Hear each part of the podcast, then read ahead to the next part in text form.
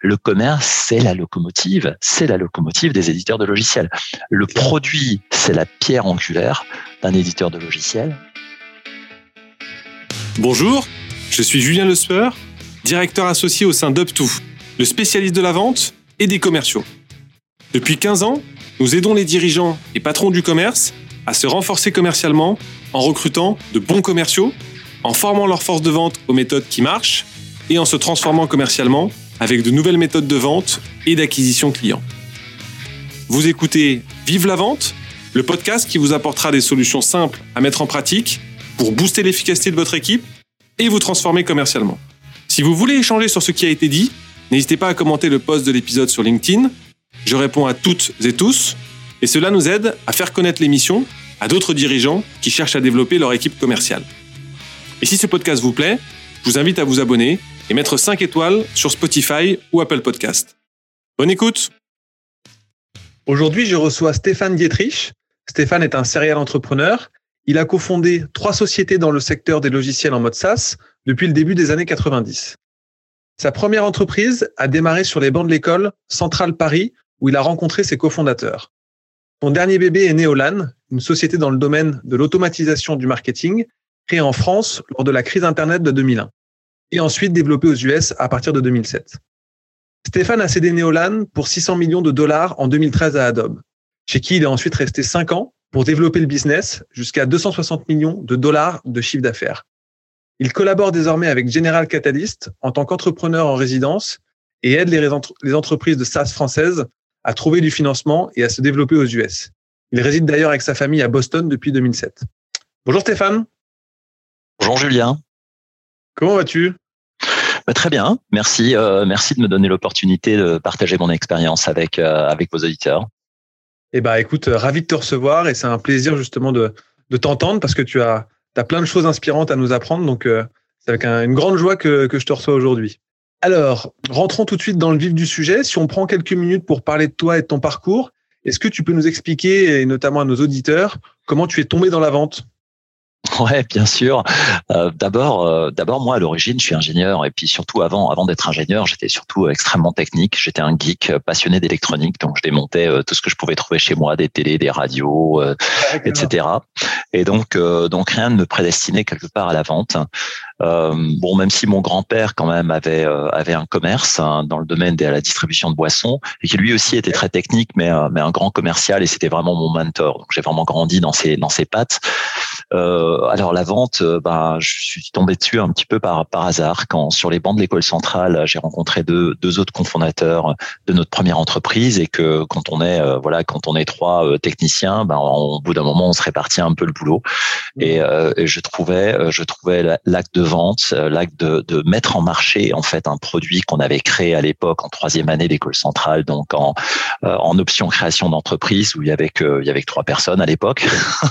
C'était beaucoup moins populaire qu'aujourd'hui, et eh ben, euh, bah, finalement, on se répartit les rôles et puis quelqu'un doit faire les brochures marketing, les plaquettes, la mise en marché et, euh, prendre son téléphone et puis appeler, appeler et vendre son produit. Et donc euh, comme ça, j'ai vraiment, j'ai vraiment découvert ce métier passionnant que d'être de, de, de, présenter un produit, euh, de le mettre en valeur, euh, de positionner de la valeur et ensuite d'extraire évidemment de la valeur dans un cycle de vente euh, pour en obtenir le, le, meilleur prix de vente possible. Donc c'est voilà, c'est un petit peu par hasard. Mais ensuite, euh, j'ai vraiment envie de, j'ai vraiment eu envie après mon école d'ingénieur de de, de, de, de, rajouter des outils dans ma panoplie. Et j'ai fait un, j'ai fait un MBA euh, avec euh, des profs absolument passionnants qui m'ont vraiment donné d'autres outils dans le domaine marketing, vente. Ok, bon bah top. Le hasard finalement fait fait bien les choses. je crois déjà connaître la réponse, mais justement, quelle est ta plus belle réussite commerciale? Quelle est ta plus belle vente? Ouais, bah on, évidemment quand on est euh, donc moi il faut que je d'abord faut préciser une chose. Moi je ma passion c'est le logiciel, c'est le logiciel d'entreprise. Mhm. Donc dans les logiciels d'entreprise, on peut vendre depuis le, les PME jusqu'à euh, euh, des ETI, mais ensuite des très grandes entreprises. Ma passion ça a été de, de vendre historiquement aux grandes entreprises, donc de d'adresser les besoins des grandes entreprises et ensuite de leur vendre quelque chose qui résolve des problèmes qu'ils ont dans leur développement, dans leur propre développement, dans leur processus, etc. Donc c'est ce qu'on appelle du logiciel d'entreprise. Donc tout ce que je vais dire, faut que je le préface avec ce contexte-là. Et, et, et dans, quand on fait ce type de cycle de vente, c'est en général euh, des cycles qui euh, permettent de vendre des produits 15, 20 000 euros par an. Euh, donc c'est maintenant des souscriptions. À l'époque, c'était des licences perpétuelles quand on vendait du logiciel. Maintenant, c'est devenu des souscriptions. Mais donc c'est quand même des actes de vente qui impliquent plusieurs euh, plusieurs niveaux de, de, de, de vente. C'est des actes qui impliquent des démos, des, des tests, des pilotes, et puis ensuite qui permettent d'extraire, on va dire, 100 000 euros par an, 200 000 euros par an. Donc hmm. j'ai eu de, de, de, très beaux de très beaux cycles de vente allant jusqu'à environ des, des deals de 15 à 20 millions, hein, donc 5 millions d'euros par an euh, pour du logiciel dans des grandes fortunes 500 aux États-Unis et dans le monde entier. On en reviendra. Euh, on a lancé euh, l'Australie, la Nouvelle-Zélande, la Corée du Sud, le Japon, etc. Mm. Donc j'ai eu l'occasion de vendre dans tous ces pays-là. Et au Japon, on a vendu un deal à 9 millions d'euros par an sur trois ans. Donc ça fait quand même près de 30 millions quand on y rajoutait du service. Ça, c'est des belles réussites, mais évidemment, la plus belle vente, c'est quand même la, vente de Neolan à, son acquéreur à 600 millions. Donc, faire des deals à 600 millions, on n'a pas beaucoup l'occasion d'en faire. Euh, et donc, j'espère que j'aurai l'occasion d'en faire des, plus grands encore. Ouais, effectivement, c'était une super vente. Et à contrario, ton, plus gros échec, du moins euh, celui dont tu as le, plus appris, parce qu'on apprend euh, souvent aussi de ces échecs, celui qui t'a le plus fait grandir, ce serait, ce serait lequel? Ouais, alors quand on est dans des cycles de, de vente de logiciels d'entreprise, donc qui typiquement euh, touchent euh, euh, des montants de plusieurs millions, euh, eh ben on en perd un certain nombre et, et c'est très très dur. Et surtout quand on crée une société en France, en Europe et qu'ensuite on l'exporte aux États-Unis, on se retrouve face aux concurrents américains qui sont sur leur marché domestique, qui jouent quelque part avec leur euh, leur A-team, leur équipe, euh, l'équipe de division A, leur meilleure équipe, leurs meilleurs joueurs. Mmh. Et nous, quand on arrive euh, à l'international dans chacun des pays, donc mon thème c'est quand même très largement l'internationalisation d'une société au départ française. Et, et ben on joue pas forcément avec les meilleurs éléments qu'on a parce que les meilleurs éléments on les a recrutés à domicile. C'est là qu'on avait beaucoup de marques, on arrivait à attirer du talent. Mais euh, donc, on a beaucoup d'échecs. On a beaucoup d'échecs au début. Il y en a toujours tout au long. Donc, euh, j'ai des centaines de cicatrices dans le dos, de cycles de vente tout simplement perdus pour de nombreuses raisons. Ce qui est vraiment important, c'est pas, c'est pas notre, c'est pas la, la, la, c'est pas les échecs que l'on subit, c'est notre capacité à, apprendre et à notre capacité à, à, se relever ensuite. Parce que en fait dans l'avance ce que je trouve magique c'est qu'on apprend tellement plus de ses échecs que de ses victoires quand on a une hmm. victoire, on tambourine le, torse, on bombe le torse et puis on fait un tour de, on fait un tour de piste. Mais euh, en fait, on en apprend beaucoup moins que quand on a des, quand on a des échecs. Et donc, euh, j'ai euh, des centaines d'échecs de deals de, de, de 1 million plus par an. Enfin, en tout cas, j'en ai plusieurs dizaines avec des, des cicatrices. Et à chaque fois, ce qu'on faisait, c'est qu'on faisait des analyses de des analyses de nos échecs. Quoi. On s'asseyait avec l'équipe commerciale et on disait bah voilà pourquoi euh, pourquoi on a pourquoi on a subi cet échec? Qu'est-ce qui a manqué? Parce que c'est des, des, dizaines et des dizaines de critères qu'il faut garder en tête quand on est dans un cycle de vente à tous les niveaux mhm. technique, euh, organisationnel, commercial, financier. Euh, la dynamique politique euh, dans un compte, etc. Donc euh, voilà, j'ai vraiment appris, euh, j'ai vraiment appris de mes échecs et bon, bah, il y a des très grandes marques où j'ai perdu, j'ai perdu des îles aux États-Unis et, dans le monde entier. Voilà, et, c'est ceux-là, ceux-là m'ont fait le plus avancer, quoi. Il y a deux choses hyper intéressantes dans ce que tu viens de dire. C'est le côté soit je gagne, soit j'apprends tiré de, Nelson Mandela, qui est de, tirer les leçons de ses défaites. Et le deuxième point hyper intéressant, c'est la résilience. Euh, s'accrocher parce qu'on finit toujours par trouver le bon modèle. Mais un entrepreneur, il se doit d'être résilient dans le temps parce que c'est comme ça qu'on finit par euh, par gagner quoi. Hein. Euh, ouais, la vente, c'est c'est la volonté de gagner. C'est la volonté de de convaincre une tierce partie que le produit et le service que je mets en avant euh, euh, doit lui convenir et, doit lui apporter de la valeur. Donc c'est c'est un esprit mmh. compétitif et euh, donc on a cet esprit de gagneur, mais en fait c'est dans l'échec qu'on en apprend le plus. Exactement, on est bien en phase. Et est-ce que tu peux nous parler de ta toute première vente euh, chez Neolan, hein, finalement de, zéro jusqu'à 270 euh, millions de, euh, de chiffre d'affaires lors de ton départ aux US, en Asie et, au Japon? Oui, et ça, ça, rejoindra un petit peu le, le thème de le thème qui me passionne le plus désormais, qui est l'international. Euh, donc la première vente de Neolan, euh, je l'ai fait même avant avant qu'on incorpore Neolan en fait, avant que mes, mes associés me rejoignent. Euh, quelque part une vente une vente papier en fait. Hein. J'ai promis un produit à un client qui avait vraiment besoin d'un. Voilà, j'ai détecté un besoin chez un client. Euh, J'ai promis le produit qui n'était pas encore complètement fini. Je lui ai dit ben je vous le livre dans trois ou quatre mois. Vous me faites confiance et ce client m'a fait confiance depuis depuis le, on va dire le, tout début de Neolan. C'était le, le, groupe Société Générale et puis leur, leur filiale de trading euh, qui s'appelait Fimatex à l'époque de day, day, trading. Donc là, on est en 2000.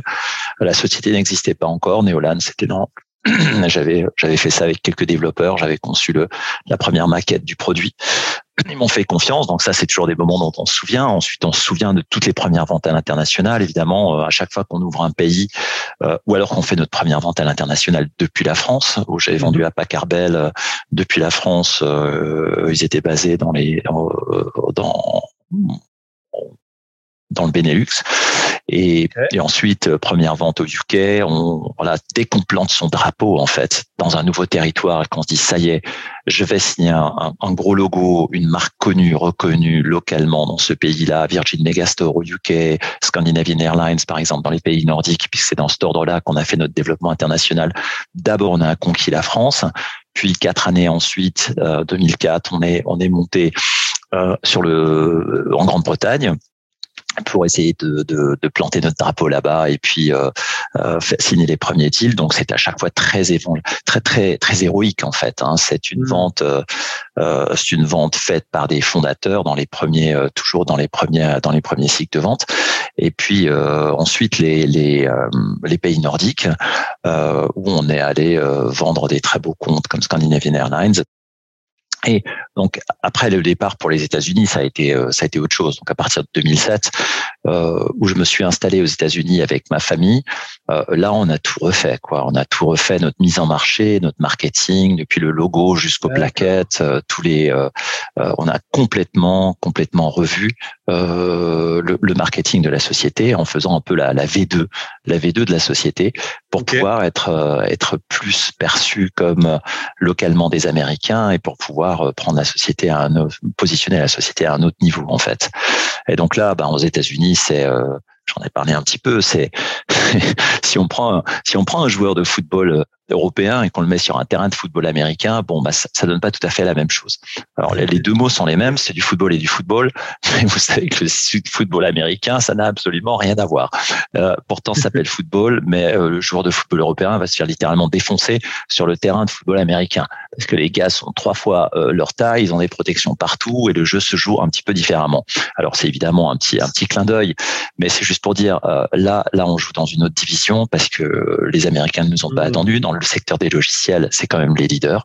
En général, tous nos concurrents euh, étaient américains, tous nos concurrents qu'on connaissait déjà sur le sol européen étaient d'origine américaine, mais là, ils jouent avec leur équipe de division A, leur meilleure équipe, et, et ils sont euh, ils jouent à domicile. Donc mmh. euh, donc là ça a été extrêmement extrêmement violent pour réussir à signer les premiers les premiers deals et, et, réussir à sortir de là en plus dans un contexte où euh, la grande récession est arrivée en 2008-2009 et donc, malgré ça on a réussi à tirer notre épingle du jeu et à euh, gagner euh, des très beaux comptes euh, qui nous ont portés pendant cette crise grâce au, au financement qu'on obtenait de nos clients quelque part on a on a pu gagner gagner des, des, logos toujours plus grands jusqu'en 2013 où, où là Adobe avec lesquels on avait déjà un partenariat et 45 euh, comptes communs, euh, donc nous a permis d'aller à l'échelle supplémentaire, à l'échelle supérieure.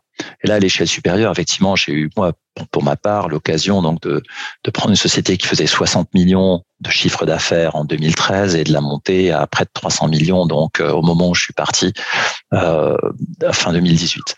Ça veut dire que j'ai pu j'ai pu aussi faire quelque chose que en tant qu'entrepreneur j'avais jamais fait avant c'est euh, ouvrir de nouveaux pays pas seulement en Europe on n'avait mm. pas encore fait l'Allemagne on n'avait pas fait l'Italie l'Espagne euh, donc on a on a rajouté ces pays européens évidemment mais euh, surtout faire l'Asie Et en Asie, donc on a rapidement ouvert Singapour pour servir l'Asie du Sud-Est, l'Australie, Nouvelle-Zélande pour servir cette partie du continent qui achète beaucoup de logiciels, qui a un très bon marché, mais aussi la Corée du Sud où j'ai lancé les produits en grande pompe et signé des très beaux comptes, des Samsung, Hyundai, etc., les grands comptes coréens. Mais ensuite, on a fait le Japon aussi. Alors, le Japon, c'est encore autre chose. Là, on est sur une autre planète en termes de vente. Les cycles de vente sont absolument euh, non comparables. Euh, la culture, on est totalement sur une autre planète. Et là, euh, à chaque fois, ça demande beaucoup d'humilité. pas seulement d'adapter le produit, sa mise en marché, d'embaucher localement des gens qui sont capables de mmh. porter l'offre. Parce que même si on avait à ce moment-là l'aura quelque part de la marque Adobe, ça suffisait pas du tout parce que Adobe est quand même très peu connu des services IT. Et donc, mmh. il fallait à chaque fois embaucher localement, former les gens euh, et, euh, et, avoir des cycles de vente vraiment locaux avec des marques locales. Et le, plus gros deal qu'on ait jamais signé, c'était au Japon d'ailleurs, donc le deal de, de, 9 millions par an. Euh, donc ça, ça a été tout à fait passionnant passionnant de, de et, et, et, une grande leçon d'humilité dans chacun de ces pays où on plante son drapeau, ou même si on avait de la, couverture générale de la, marque Adobe, ben, il fallait, fallait faire tout l'acte de vente dans chacune des, des divisions des sociétés qu'on visait. Hyper intéressant comme euh, comme aventure et ouais effectivement euh, chaque nouveau pays on, on repart de zéro donc c'est c'est ça aussi qui est hyper stimulant quand on part à l'international quoi.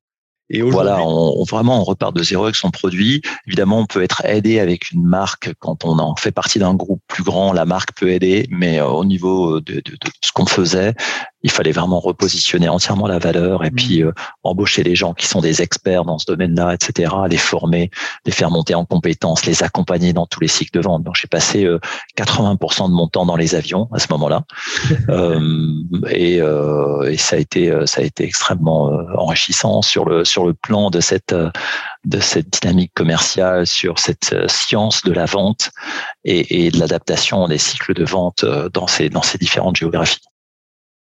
Ok, top. Et donc aujourd'hui, euh, tu mets justement cette expérience de l'international au profit euh, d'entrepreneurs qui souhaitent euh, se développer justement, partir à la conquête du monde, à la conquête de l'international. Tu peux nous en dire un peu plus sur ton activité? Oui, bien sûr. Donc euh, en, en, 2018, moi j'ai euh, j'ai imaginer, j'étais j'étais dans les avions, je faisais trois fois le tour du monde par an, grosso modo, euh, plusieurs millions de miles par an pour partir, pour pour passer du temps chez nos plus grands clients mondiaux. Donc on peut imaginer, on va dire les les Fortune 500 mondiales. on en avait un certain nombre qui étaient nos clients, donc à signer des, des très gros deals. Donc c'est c'est complètement incroyable. Et, euh, et là, j'ai été voilà, j'ai été frappé d'un d'un problème, d'un problème de santé. Et, et, là, tout le monde m'a dit, bah tu vois, il faut que tu lèves le pied, quoi. Hein, donc, on monte sa boîte à partir de, de 2000. voilà, on pousse très fort pendant 18 ans.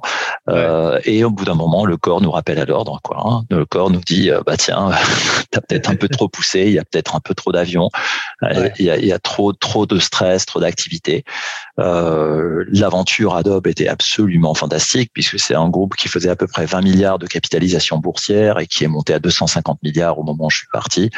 Euh, l'activité euh, qu'on avait dans le dans le l'experience cloud faisait à peu près 500 euh, millions. Quand on l'a rejoint, donc nous on avait 60 millions là-dedans. On avait combiné plusieurs plusieurs sociétés pour créer euh, créer euh, une nouvelle euh, une nouvelle catégorie. Et ça c'est extrêmement rare de pouvoir créer une catégorie dans le domaine logiciel qu'on a appelé les marketing clouds. Et, et, ça c'est quelque chose qui est monté à 3,5 milliards au moment où je suis parti. Donc c'est c'est voilà on pousse on pousse on pousse hein. et puis au bout d'un moment le corps nous rappelle à l'ordre quoi. Je pense que d'autres personnes, euh, d'autres auditeurs ont pu avoir cette expérience. On est passionné par ce qu'on fait. Euh, et, et, et, là, ça a été, euh, ça a été le moment de vérité. J'ai dû avoir une, une opération chirurgicale et là, je suis sur les bancs, bon, enfin sur, sur, sur dans le lit de mon hôpital, dans, dans mon lit d'hôpital, et je me dis, ben maintenant, euh, maintenant, qu'est-ce que je vais faire, quoi? Parce qu'il n'était pas question que je reprenne une, tout de suite une activité opérationnelle. Bien sûr. Le stress, le niveau de stress était complètement euh, euh, pas compatible. Et puis ma femme, de toute manière, m'a dit de toute façon, si tu reprends quelque chose, ça sera, ça sera ton nouveau boulot, ça sera moi. C'est une bonne raison aussi. Euh, donc, donc j'ai, je me suis dit comment je peux mettre à profit comment je peux faire bénéficier d'autres sociétés de mon expérience opérationnelle acquise tout au long de ces années et, et, mon expertise pour les aider eux aussi à se développer à l'international. Parce que c'est quand même quelque chose de magique de se dire on a des on, on, a des très beaux produits, on a des très belles sociétés logicielles en France et en Europe en général, ouais. et, et, des très bons produits de manière générale. Le produit est plutôt bien fait. De manière générale, la mise en marché et la partie activité commerciale est juste catastrophique. Euh, en tout cas, quand ils veulent se développer à l'international. Donc il y a un vrai besoin de les accompagner. Je me suis dit bah, pourquoi je ferais pas ça?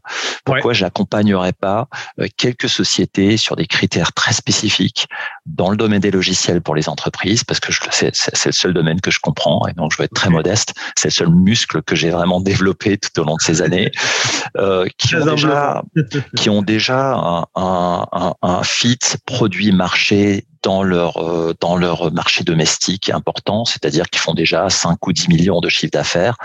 Ils connaissent une croissance dans ce marché domestique important de l'ordre de 50 à 100% et ils ont été, on va dire, efficients au niveau capitalistique. Euh, ils n'ont pas cramé trop de cash pour arriver à ce résultat-là, quoi. Grosso modo, avec un ratio de 1 pour 1. Euh, je mets un euro de cash, je génère un million d'ARR à peu près. Enfin, okay. un million de, de, cash et je génère un million d'ARR, enfin, donc de, de, revenus récurrents. Bah, je me suis dit, ça, c'est des sociétés de bonne qualité qu'on peut accompagner à l'international et, et, et, ça permet de créer des emplois euh, en France. Euh, ça permet de créer des grands groupes euh, dans le domaine de la tech en France. Et donc, je me suis dédié à 100% à faire ça. Et, à aider ces sociétés euh, sans faire de consulting. C'est toujours dans une logique pro bono euh, au niveau du temps que je passe. Et puis ensuite, quand j'ai l'occasion, euh, j'investis et je m'investis. En fait, mon leitmotiv, c'est comment je peux investir dans une société et ensuite investir de mon temps euh, à titre gracieux. Et mon euh, et mon euh, et mon upside c'est finalement le développement de la société plus des options qui viennent me rémunérer pour mon temps passé mais okay. mais c'est toujours une logique de d'aligner les intérêts avec ces fondateurs là et de se dire tiens si si je vous aide à vous développer et que la société grandit ben tout le monde tout le monde va en profiter par par par, par mes options par mes BSPCE ou, ou et, et, ou par mon investissement personnel et j'investis toujours à titre personnel aux côtés des entrepreneurs, idéalement en, en, en pro de, en, en, action, euh, en action euh, qu'on appelle des commons, hein, qui sont des, des actions classiques, euh, qui n'ont pas de préférence. Ok. Alors justement, tu es sollicité quotidiennement euh, par des entrepreneurs qui cherchent à développer leur business euh, aux US euh, ou en Europe. Récemment, tu as d'ailleurs communiqué sur le rachat de Neotis par Tricentis, que tu accompagnes depuis cinq ans maintenant. Quels sont les éléments sur lesquels tu portes une attention particulière qui te donne envie d'accompagner telle ou telle startup? Et si on prend l'exemple de Neotis, qu'est-ce qui t'a donné envie d'accompagner Thibaut Bussière et Stéphane Jamel lorsqu'ils sont venus te voir? Ouais, ça c'est une équipe donc j'ai connue quand j'étais encore chez chez Adobe à Boston. Et, et, ils sont venus me voir en me disant euh, on irait bien euh, on irait bien se développer internationalement. Euh, et donc il y avait deux autres cofondateurs très techniques. Et, et ça m'a c'est une équipe qui m'a vraiment donné envie de les accompagner parce qu'ils avaient ils avaient ils avaient été de l'autre côté de la, de la, barrière. Ils avaient connu les problèmes en fait qu'ils ont ré, ré, souhaité résoudre en fait avec leur logiciel. Okay. et ensuite j'ai trouvé là une équipe extrêmement humble qui avait un produit qui était très bien fait et surtout une équipe qui était très ouverte. Pour moi, un des facteurs clés, c'est évidemment la coachabilité de l'équipe dirigeante. Est-ce mmh. qu'ils ont envie d'aide? Est-ce qu'ils ont besoin de cette aide? Est-ce qu'ils le reconnaissent qu'ils ont besoin d'aide? Et évidemment, il faut une belle société. Donc financièrement, c'est facile de regarder une société, de l'analyser. Des sociétés SaaS, il y a tout un tas de ratios que je peux regarder. On va dire en l'espace de euh, d'une heure, on peut savoir si une société est de bonne qualité, si elle est bien gérée, etc. Mais en revanche, ce qu'on ce qu'on a beaucoup plus de temps, ce qui met beaucoup plus de temps à évaluer, c'est finalement c'est le fondateur, le CEO, l'équipe dirigeante. Est-ce qu'ils ont vraiment besoin d'aide ou pas? Et moi, je reconnais complètement que certaines équipes n'ont pas besoin d'aide. C'est juste pas un bon fit pour mon modèle. Et, et je, je, je, suis extrêmement euh, voilà euh, reconnaissant de, de sociétés qui se débrouillent toutes seules. Euh, voilà. Donc là, la, la, Stéphane et Thibault avaient vraiment envie d'apprendre ils avaient envie d'apprendre, ils avaient envie de conquérir le continent américain. Euh, très rapidement, j'ai dit à Thibault, ben, il faut que tu viennes aux États-Unis. Et puis il m'a dit, ben, si je viens aux États-Unis, euh, viens à mon board et puis euh, aide-moi de manière opérationnelle. Donc, je dis, OK, on a un deal.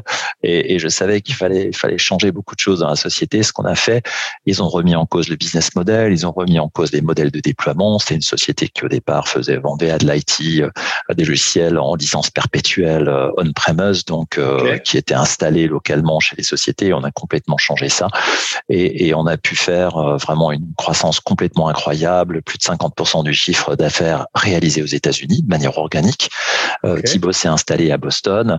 Euh, il a vraiment embrassé la dynamique du du marché américain. C'est moi qui leur ai sourcé leur leur directeur commercial américain qui a qui a fait des qui a fait des étincelles. Donc tout ça à nouveau, le commerce c'est la locomotive, c'est la locomotive des éditeurs de logiciels. Le produit, c'est la pierre angulaire d'un éditeur de logiciels. On ne peut rien bâtir sans avoir un mmh. produit innovant et de très bonne qualité euh, et qui réalise de la valeur pour les clients finaux. Mais, mais ce qui va donner, qui va donner de la de l'ampleur à l'édifice, qui va rajouter des étages, c'est évidemment la dynamique marketing et commerciale. Et donc euh, là, on a on a changé euh, beaucoup de beaucoup de choses aux États-Unis. Euh, on a rajouté des, leaders américains dans la dans l'organisation, un head of sales global qui était américain. Et euh, voilà, et là, là, et, et, et là on, on, a pu faire une, une, très belle, une très belle opération. Et ce qui est formidable, c'est qu'avec euh, l'acquisition par Tricentis, l'histoire ne s'arrête pas. Un peu comme euh, l'histoire de Neolan ne s'est pas arrêtée avec euh, avec Adobe. Moi, je suis passionné par des projets industriels. Ouais. parce qu'il y a un problème à résoudre pour les clients et la combinaison entre Neolan et, et Adobe a permis de, d'offrir de, de, une solution encore plus adaptée pour les clients finaux euh, avec des marketing cloud intégrés, etc. Et dans le cas de, de Neotis et Tricentis, c'est absolument pareil. Moi, je suis passionné par par les cinq ans qui viennent et je sais que ça va être une acquisition qui aura beaucoup de sens pour les clients finaux et les partenaires et dans ce contexte-là, c'est quand même pour moi encore plus important que la, dimension purement capitalistique. J'ai toujours tendance à dire, quand on veut monter une très belle société, eh ben, résolvons des problèmes concrets des clients, euh, faisons en sorte que les produits permettent aux clients de réaliser de la valeur, donc de, de percevoir et de, de, de, mesurer cette, cette valeur réalisée au quotidien quand ils utilisent le produit. Euh, traitons correctement nos employés, traitons-les bien, et puis le reste suivra. Le reste suivra. Les acquisitions suivront, les financements suivront, les, performances suivront. Euh, quelque part, euh, euh, le projet industriel prime. Ok. Alors, si on met de côté peut-être Neotis, selon toi, quel est le bon moment de la phase de développement pour partir à la conquête de nouveaux pays? Pour les entrepreneurs qui nous écoutent et justement qui cherchent à se développer à l'international, ce serait quoi le, bon time to market pour partir à la conquête de l'international? Alors, quand on est français, européen en général, qu'on est en Allemagne, euh, euh, en Grande-Bretagne, en France, en Italie, en Espagne, on peut tenter de tomber dans un piège. Le piège de la taille relative du marché domestique, qui est quand même, euh, qui permet de construire des sociétés, on va dire, de 10, 15, 20 millions. Mmh. Euh, alors je dirais, c'est jamais facile de construire une société et de la monter à 15, 20 millions, mais c'est c'est possible, euh, on va dire de manière assez aisée. Là, là où ça, là où ça devient vraiment beaucoup plus compliqué, c'est comment je prends une société de 20 millions, je la monte à 100 millions. Voilà, c'est ça ce qui me passionne aujourd'hui. Moi, je passe l'essentiel de mon temps, donc c'est toujours avec des sociétés qui font une dizaine de millions de chiffre d'affaires, et leur enjeu, c'est de monter à 100 millions ou 200 millions. Voilà. Mmh. C'est ça qui me passionne. Et pour ça, pour ça, il faut avoir international. Donc, soyons d'abord vigilants en se disant si je veux monter, si mon projet d'entreprise, c'est vraiment de monter une société à 100 millions, c'est comment je vais aller à l'international et, et, dès le départ, euh, il faut se dire qui est-ce qui va y aller, par exemple, euh, à quel moment je vais y aller, et, et, et d'autres d'autres pays comme Israël, comme les pays nordiques, ont un marché domestique qui sont trop petits. Quand un fondateur démarre une société en Israël ou dans les pays nordiques, c'est immédiatement, il se projette à l'international et se dit, OK, lequel des fondateurs va aller aux États-Unis? Lequel des fondateurs va s'expatrier dans... Donc, on est dans cette logique-là. Premier conseil, c'est dès le départ inscrire l'international euh, dans le projet d'entreprise et dans le projet personnel et familial aussi d'un de, de, ou de plusieurs des fondateurs. Ok. Je pense que il y a des modèles qui permettent de se déployer à l'international sans vraiment y avoir de présence physique. Hein, des modèles pour les PME par exemple, ou pour le même pour certaines types, de TI ou certains verticaux. C'est pas l'essentiel des modèles. Là, je parle vraiment des modèles d'entreprise, de, de, de, vente aux grandes entreprises. Euh, en général, il faut essayer de, de, relocaliser un fondateur aux États-Unis. La, plupart des sociétés où je, je, vois du succès, les fondateurs se sont relocalisés aux États-Unis pour vraiment embrasser la culture. Hein. Donc, la première chose, c'est y penser immédiatement dès le départ. La deuxième chose, c'est euh, y aller, y aller, passer du temps et pas juste passer du temps, mais idéalement se relocaliser avec sa famille parce que ça envoie un message énorme aussi à ses clients, à ses partenaires, à ses mmh. financiers, à ses investisseurs de dire moi j'ai pris mes clics et mes claques, j'ai pris ma famille, je me suis installé et ça y est, je suis là quoi. Je suis committed, je suis engagé dans ce marché que je vais conquérir. Donc euh, donc si on le fait, le faire à 100%, quoi.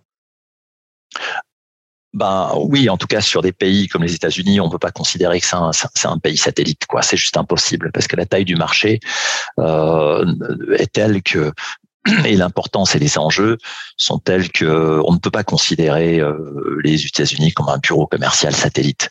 On peut mmh. faire ça euh, en Italie, en Espagne, avec des partenaires, etc. On peut faire ça dans d'autres dans d'autres géographies, mais là, là c'est trop grand. En tout cas, dans le domaine des logiciels, il faut vraiment euh, prendre ça prendre ça au sérieux, quoi.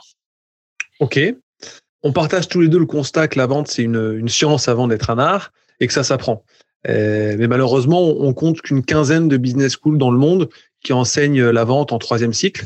Euh, et si je parle de la formation et, des écoles de commerce, c'est parce que une de tes casquettes aujourd'hui, c'est que tu es aussi dans la transmission et que tu enseignes depuis deux ans euh, des cours sur la vente à Harvard Business School et au MIT euh, Sloan de Boston. et justement, quels sont les nouveaux modèles de vente que toi tu vois émerger ces derniers mois et ces dernières années? Ouais, donc moi j'ai été, euh, j'ai eu l'occasion, j'ai été approché par Marc Roberger, qui était le euh, le, le, le, patron des ventes euh, d'une société qui s'appelle HubSpot, qui est ici à hmm. Boston, et, et, qui a juste fait un travail incroyable, puisque HubSpot doit valoir 15 ou 20 milliards en bourse désormais. Euh, ils ont ils ont créé de nouvelles méthodologies de vente, et Marc est juste un, un très grand visionnaire de la vente. Et il m'a dit, bah tiens, viens viens nous enseigner aussi ce que c'est que de la vente internationale, de, de, de, de, ramener une société d'un autre pays. Euh, aux États-Unis et de la déployer à l'international. Donc j'ai l'occasion de la chance de, de, collaborer avec lui, d'avoir des, des, étudiants parmi les plus brillants au monde qui, qui assistent à ses cours. Et donc on parle effectivement de, de nouveaux modèles de vente euh, qu'on voit qu'on voit émerger, qui sont différents un petit peu de euh, de l'image d'Épinal qu'on avait avec le VRP euh, qui était seul dans son territoire avec ses, ses euh, sa casquette, sa liste de sa liste de comptes et, et, qui était un peu livré à lui-même. Aujourd'hui, je pense que la chasse se fait en meute mmh. et on crée en fait donc des îlots des îlots de vente dans des organisations modernes où on va combiner des fonctions de d'inbound donc de triage de lead entrant qui permettent de faire de la qualification euh, d'opportunités.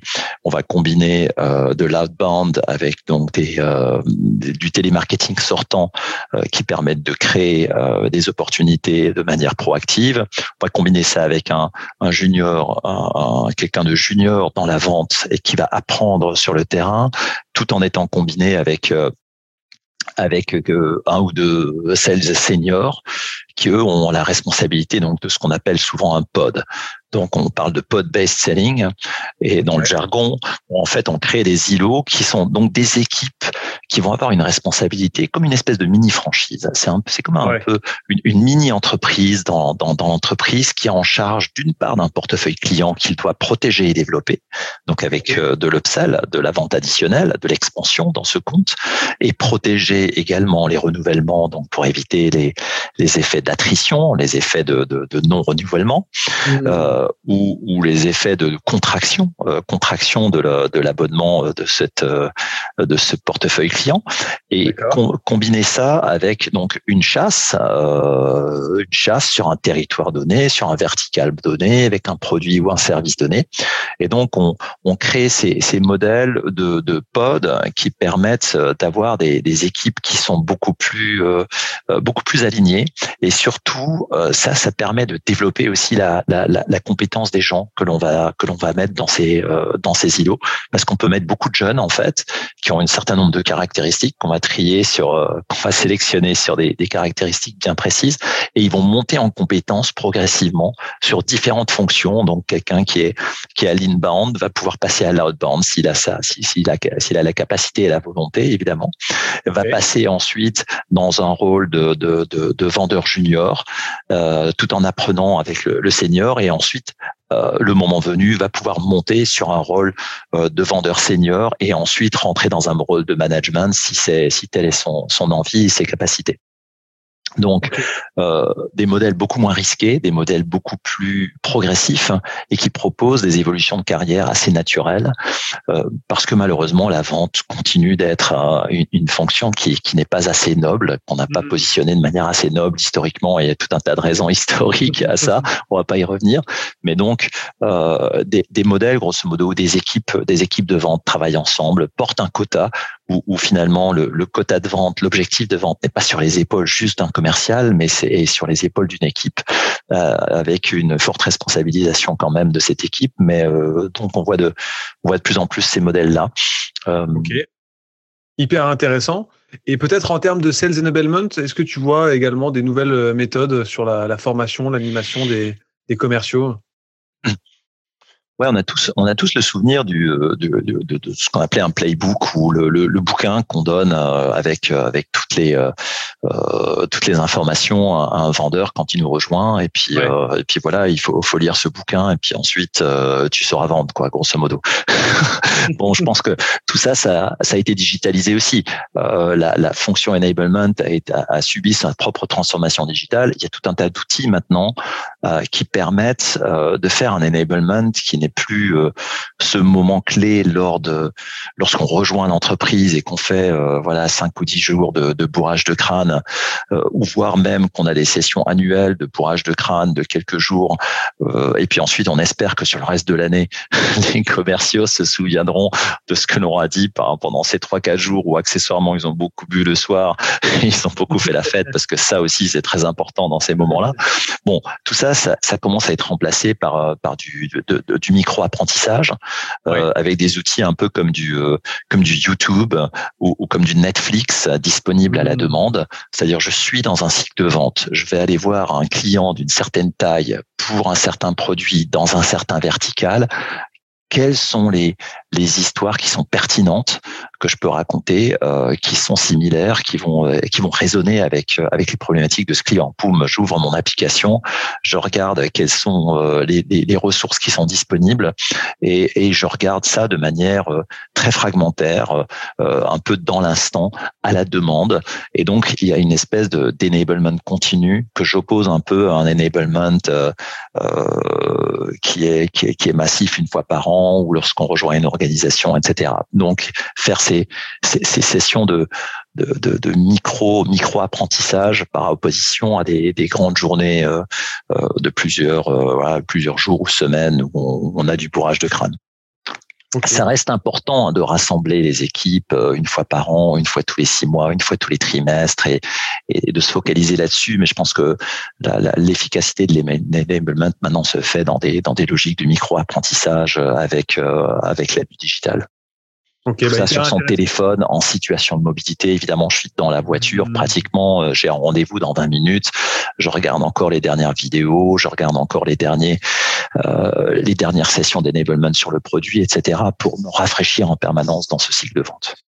Hyper intéressant. Et ce que tu disais tout à l'heure, c'est qu'aujourd'hui, ça se fait dans le temps. Je le vois, nous, dans, dans nos activités et notamment ces playbooks qu'on rend live chez nos clients euh, à travers une activité de conseil.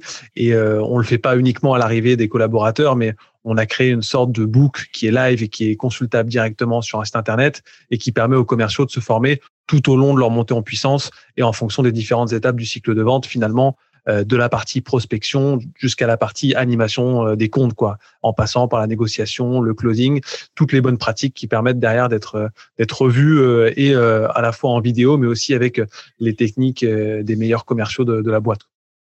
Exactement. Et comment tu penses que la vente va évoluer justement dans, dans les prochaines années? Alors, on, on, voit émerger euh, de nouveaux modèles aussi. Alors, on connaît tous les modèles freemium pour le pour le domaine mm-hmm. B2C. Euh, alors, freemium, c'était quoi? C'est le produit, en gros, une partie du cycle de vente est fait par le produit lui-même. Je télécharge le produit gratuitement. J'ai l'occasion euh, de m'onboarder sur le produit, c'est-à-dire je découvre la nature du produit, je l'utilise, et puis au bout d'un moment, je me dis tiens, c'est quand même sympa, mais j'aimerais avoir accès, j'aimerais pouvoir accéder à des fonctionnalités plus évoluées. Et donc, euh, bon, bah là, je laisse ma carte de crédit si c'est du B2C, donc euh, de, la vente aux consommateurs, quelque chose comme un, une Dropbox, euh, comme un Spotify par exemple. Hein, euh, et, et, et, et donc le produit fait une partie du cycle de vente quand même. Alors, quand on vend aux entreprises, on voit ces modèles émerger aussi. Donc, ça peut être des modèles de free trial, où finalement, la, le sommet du cycle de vente commence à être assuré par le produit. Alors, ce qui, euh, ce qu'on voit maintenant arriver de plus en plus, c'est cette, euh, cette philosophie PLG. Alors, PLG s'appelle Product Led Growth. Donc, c'est le produit qui va essayer de faire un maximum des étapes du cycle de vente. Et on sait que la vente euh, dans les entreprises, elle restera de toute manière un acte interactif, un, un acte humain euh, pour les grands cycles de vente. Mais si on peut améliorer euh, les économics d'un cycle de vente, donc l'efficacité du cycle de vente en mettant beaucoup d'intelligence dans le produit lui-même, moi je pense que c'est là qu'on a énormément de potentiel. Donc euh, je fais ça avec un certain nombre de mes sociétés où on regarde, on modélise quelque part le cycle de vie d'adoption d'un produit et on sait mmh. qu'un client va commencer à par acheter un produit avec certains modules, une sous-partie de ce qui est possible. Et, et, et, ce qu'on veut idéalement modéliser, c'est de se dire comment mon client, en fonction de sa maturité d'utilisation de ce produit, va pouvoir monter de la version 1, qui est la version la plus basique, euh, à une version plus élaborée qui a plus de modules, à la version enterprise qui a l'ensemble des modules. Et donc de modéliser ça et de faire en sorte que le produit lui-même fasse des recommandations à l'intérieur de l'utilisation, pendant son utilisation. Où là, le client se rend vraiment compte que tiens, il y a des fonctionnalités plus avancées auxquelles je pourrais avoir besoin, elles sont grisées, elles ne sont pas disponibles, etc. Mais c'est le produit qui m'aide. Et ensuite, je décroche mon téléphone et, euh, et je dis tiens, en fait, j'aimerais avoir plus d'informations là-dessus. Vous pouvez me faire une démo, vous pouvez me faire un pilote vous pouvez me l'activer gratuitement, etc., etc. Donc quelque part mettre plus d'intelligence dans le produit pour faciliter l'efficacité euh, des cycles de vente euh, dans cette dans cette logique euh, PLG. Là, on est qu'au début de tout ça. Mhm. Alors certaines sociétés ont vraiment construit leur succès là-dessus. Hein. C'est des gens comme Calendly, Expensify, etc. Euh, euh, des gens comme Lucas en France euh, qui commencent, qui vont commencer à, à vendre un, un, petit outil, mais ils savent très bien qu'en ayant acheté ce petit outil, finalement, il faut l'outil suivant et ensuite un outil hmm. suivant, etc., etc. Et donc on peut pénétrer un compte de manière plus en plus euh, euh, importante avec euh, toute une suite de fonctionnalités et, et, il faut inscrire ça le plus possible dans au, au cœur du produit même. Et ensuite, le commercial arrive, évidemment, va, va, va concrétiser la vente. Mais si on peut augmenter l'efficacité du cycle de cette manière-là, je pense qu'il y a, il y a énormément de potentiel. D'abord partir du produit toujours et ensuite euh, le déployer. Quoi. OK. Euh, une des réalités aujourd'hui, c'est qu'il y a aussi une forme de, fossé hein, qui s'est creusé et qui continue de se creuser euh, avec une majorité d'entreprises qui n'ont pas encore commencé leur transformation commerciale. Et quel conseil tu pourrais donner aux patrons dont les forces de vente ont, du mal à performer actuellement, ceux qui ont du mal à faire repartir leur machine de vente?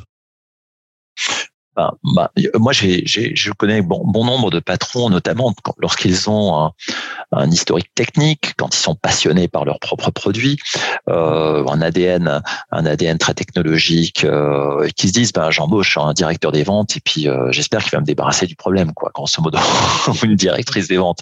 Et, et donc, bon, bah ça, ça pour moi, c'est, euh, il faut vraiment rentrer dans le, il faut aller dans les tranchées, quoi. Aller dans les tranchées avec vos équipes, aller sur le front allez sur le terrain, écoutez ce que disent vos clients, écoutez ce que disent vos partenaires, écoutez les objections que vous avez à traiter. Euh, vous allez apprendre tellement de la part de, de la part de vos clients, de vos prospects, de vos partenaires. Euh, ça permet parfois de, de, de, modifier son positionnement, de modifier son produit, euh, de modifier sa mine en marché, son marketing, comment positionner la valeur, etc., son pricing. Donc il y a tout un tas de, de, leçons que l'on peut apprendre en étant sur la ligne de front. Hein, euh, pas être le général à l'arrière de la ligne de front, mais descendre dans les dans les tranchées avec ses équipes. Et en plus, ça permet de, de crédibiliser énormément un patron quand il est sur la ligne de front, celle qui est qui qui, qui, qui génère la croissance. Les ventes, c'est ce qui c'est la locomotive qui est devant c'est la locomotive qui est euh, qui tire le reste euh, de l'entreprise. Donc, euh, bah, si vous posez des doutes, si vous avez des doutes sur la machine, bah, allez allez allez au cœur, allez dans le ventre de la baleine et, et, et aidez ces équipes là. Et à partir de là, vous, vous apprendrez beaucoup quoi. C'est clair, mettre mettre les mains dans le cambouis. Justement, dans le contexte actuel où il y a de plus en plus de home office, beaucoup de patrons nous parlent de la difficulté à conserver la convivialité dans les équipes commerciales. Euh, est-ce que tu as des tips pour conserver justement un esprit d'équipe euh, malgré la distance? Je pense que euh, les entreprises aujourd'hui se rendent compte qu'on on va s'orienter vers un modèle plus hybride, un modèle qui donc consomme moins de ressources dans nos sièges, dans nos dans nos directions centrales. Euh, on estime pourrait y avoir 30 à 50% d'économies euh, sur les locaux, sur l'infrastructure. Euh, ben prenons prenons ces économies pour également euh, créer des expériences avec nos équipes. Hein, je pense que ça c'est une opportunité. donc oui, les équipes vont être plus dispersés, plus distribués qu'avant. Euh, les, les, vendeurs, la fonction vente a déjà été largement distribuée, donc je pense que ça change pas fondamentalement euh, ces choses-là. En revanche, ce qui change, c'est qu'il y a plus de budget disponible, logiquement. Euh, et prenons prenons ce, ce budget, réallouons-le pour créer des moments d'expérience. On, on, on, on, emmène les vendeurs entre eux ou avec leurs partenaires, avec leur euh, leur époux, leur épouse, euh, pour euh, pour créer créer ces moments uniques. Euh, nous, on avait on était extrêmement focalisé sur ça. On faisait un grand événement, un grand un grand événement annuel de 4 à 5 jours où on emmenait euh, pas juste les vendeurs, l'ensemble de la société avec leur euh, époux épouse et la réalité c'est que c'est que les époux les épouses faisaient souvent les revues de pipe de leurs propres de leurs propres euh, des propres, propres employés en cours d'année pour dire bon est-ce qu'on va est-ce qu'on va pouvoir refaire ce voyage? Euh, on a fait le Kenya on a fait euh, les, les, les, Caraïbes Cuba l'Islande etc euh, et ça c'était des, des, grands moments de création d'esprit équipe des grands moments d'expérience qui ont contribué fortement à la culture de l'entreprise. Donc utiliser nos utilisons les économies qu'on peut faire sur certains postes euh, liés à l'infrastructure pour les pour pour les mettre euh, les mettre au travail euh, dans, dans, dans la création de moments de moments uniques qui qui contribuent à la culture de l'entreprise. Eh ben super anecdote. Eh ben, en tout cas, ce podcast touche à sa fin. Euh, Stéphane, merci mille fois pour notre échange. Euh, C'était hyper riche et j'en suis certain, beaucoup de patrons et de d'IRCO vont trouver de quoi s'inspirer et, et, je te remercie vraiment pour ton témoignage. Merci bah, beaucoup. Julien, merci à, merci à vous, merci à toi et, et vive la vente et vive la vente internationale. Salut, à bientôt. À très bientôt. Au revoir. Si vous voulez échanger sur ce qui a été dit ou me recommander un dirigeant inspirant, n'hésitez pas à commenter le post de l'épisode sur LinkedIn ou bien à me contacter directement. Pour faire connaître l'émission à d'autres dirigeants, le chemin le plus court est de vous abonner et mettre 5 étoiles sur Apple Podcast ou Spotify. À très vite!